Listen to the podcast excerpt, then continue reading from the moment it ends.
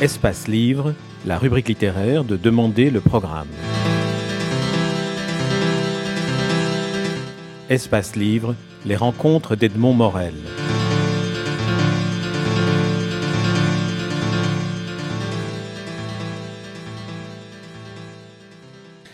Max Gallo, vous publiez aux éditions XO Révolution française, le premier tome d'une série qui en comptera deux, Le peuple et le roi.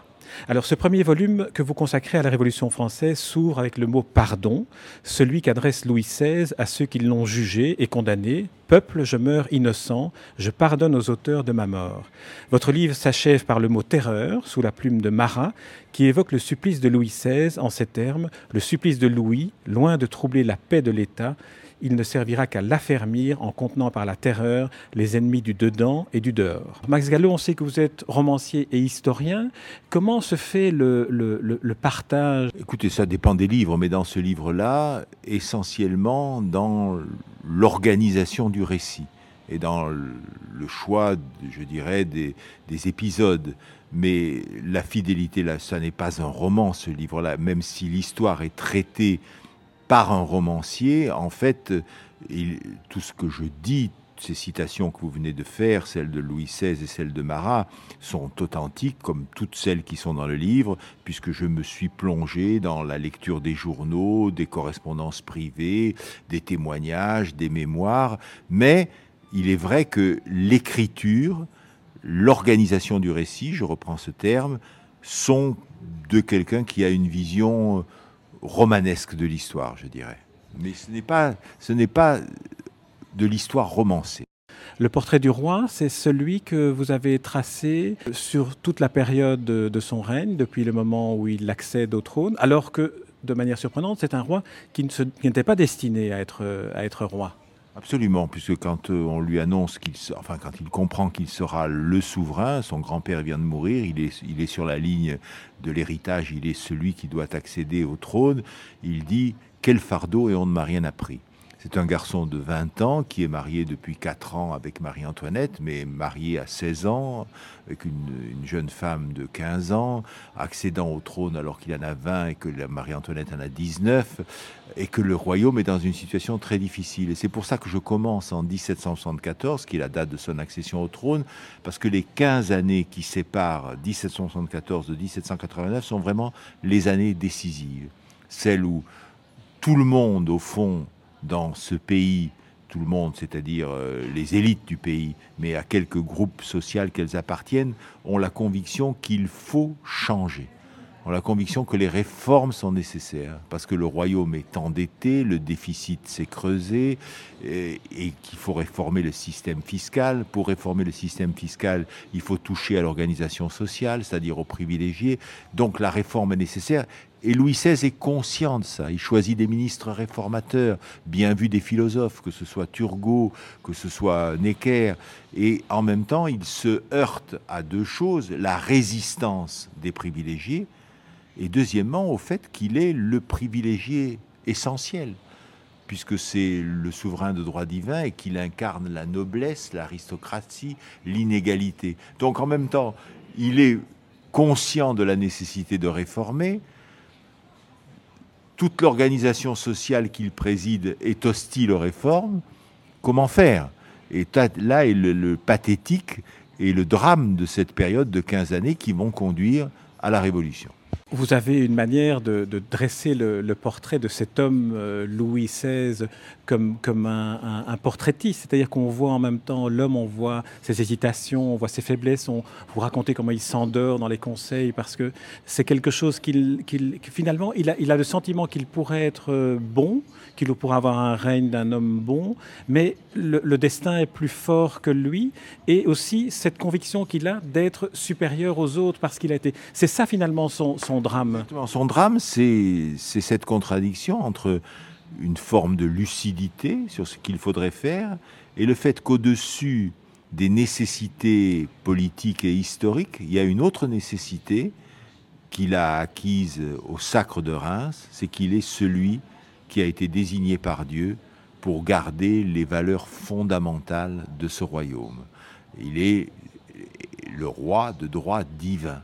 Et être le roi de droit divin, ça veut dire, par exemple, protéger la religion catholique. Protéger la religion catholique, ça veut dire, quand la révolution éclatera, être hostile à la constitution civile du clergé, voulue par les députés des tiers à l'Assemblée nationale, ça veut dire faire, de la, faire du clergé un corps de fonctionnaires. Et lui est contre cette constitution civile du clergé parce que le pape, dans sa rivalité avec la France, le pape a condamné la constitution civile du clergé. Donc vous voyez là un cas précis où l'appartenance à, cette monarchie de droit divin le met immédiatement en contradiction avec ces réformes que le pays euh, choisit de se donner et avec lesquelles il n'est pas tout à fait en désaccord intellectuellement parlant, mais au fond, par fidélité, par statut, il est contre. Poursuivons avec euh, le portrait du roi. Après, nous parlerons de l'autre versant de votre livre qui est le peuple. Le roi, vous en faites aussi le portrait d'un homme qui aurait pu, s'il avait eu accès à tout ce qui lui était présenté, aurait pu être quelqu'un d'autre. Je pense à la rencontre avec Voltaire. Il n'a pas voulu rencontrer Voltaire. Il n'a pas voulu rencontrer Voltaire précisément parce que Voltaire était l'ennemi de l'infâme, l'infâme étant, l'Église catholique, et pas Dieu, car Voltaire était déiste. Donc il n'a pas voulu euh, et il s'est toujours rencontré Voltaire, qui est mort quatre ans après l'accession de Louis XVI sur le trône, c'est-à-dire en 1778. Il n'a pas voulu le rencontrer, en dépit de la pression de son entourage, quand Voltaire est revenu à Paris. Euh, et en fait, il s'est toujours défié des philosophes, de la secte philosophique. Il s'en est défié, pas comme euh, homme politique, mais comme souverain de droit divin, c'est-à-dire le meilleur défenseur de l'Église catholique. Et là, il y a évidemment une contradiction qui va, qui va d'une certaine manière, le ligoter, l'entraver. Alors vous faites aussi le portrait de l'homme privé. Marié à 16 ans, et c'est un homme qui a une difficulté physiologique qui le, qui rendra difficile le fait d'honorer euh, son épouse pendant plusieurs années, et donc de, la féconder. Les enfants viendront plus tard, après 4 ans, je crois.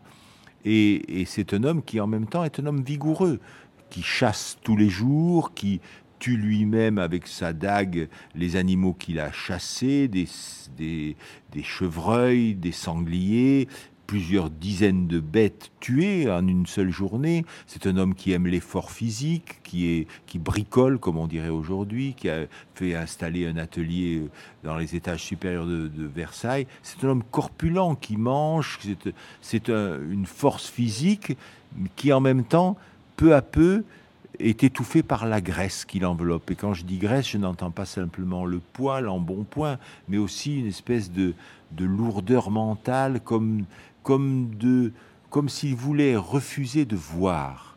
À un moment donné, vous disiez, il s'endort dans les conseils, mais c'est aussi euh, une façon de d'avouer qu'il ne sait pas, qu'il ne peut pas, qu'il préfère ne pas voir, enfoncer la tête dans le sable.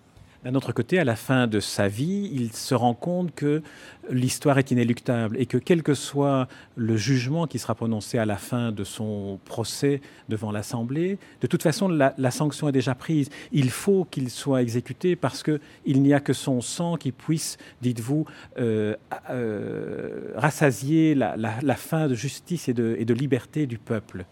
En tout cas, euh, il y a une phrase de Saint-Just qui est exemplaire, qui dit au moment du procès du roi en 1792, à la fin de l'année 92, en décembre, et puis en janvier 93, qui dit ceci quand on est roi, on ne peut pas régner innocemment.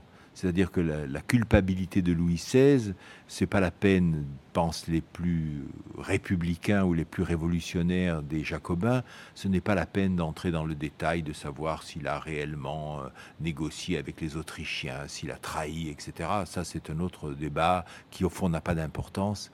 Il est roi, il est donc coupable.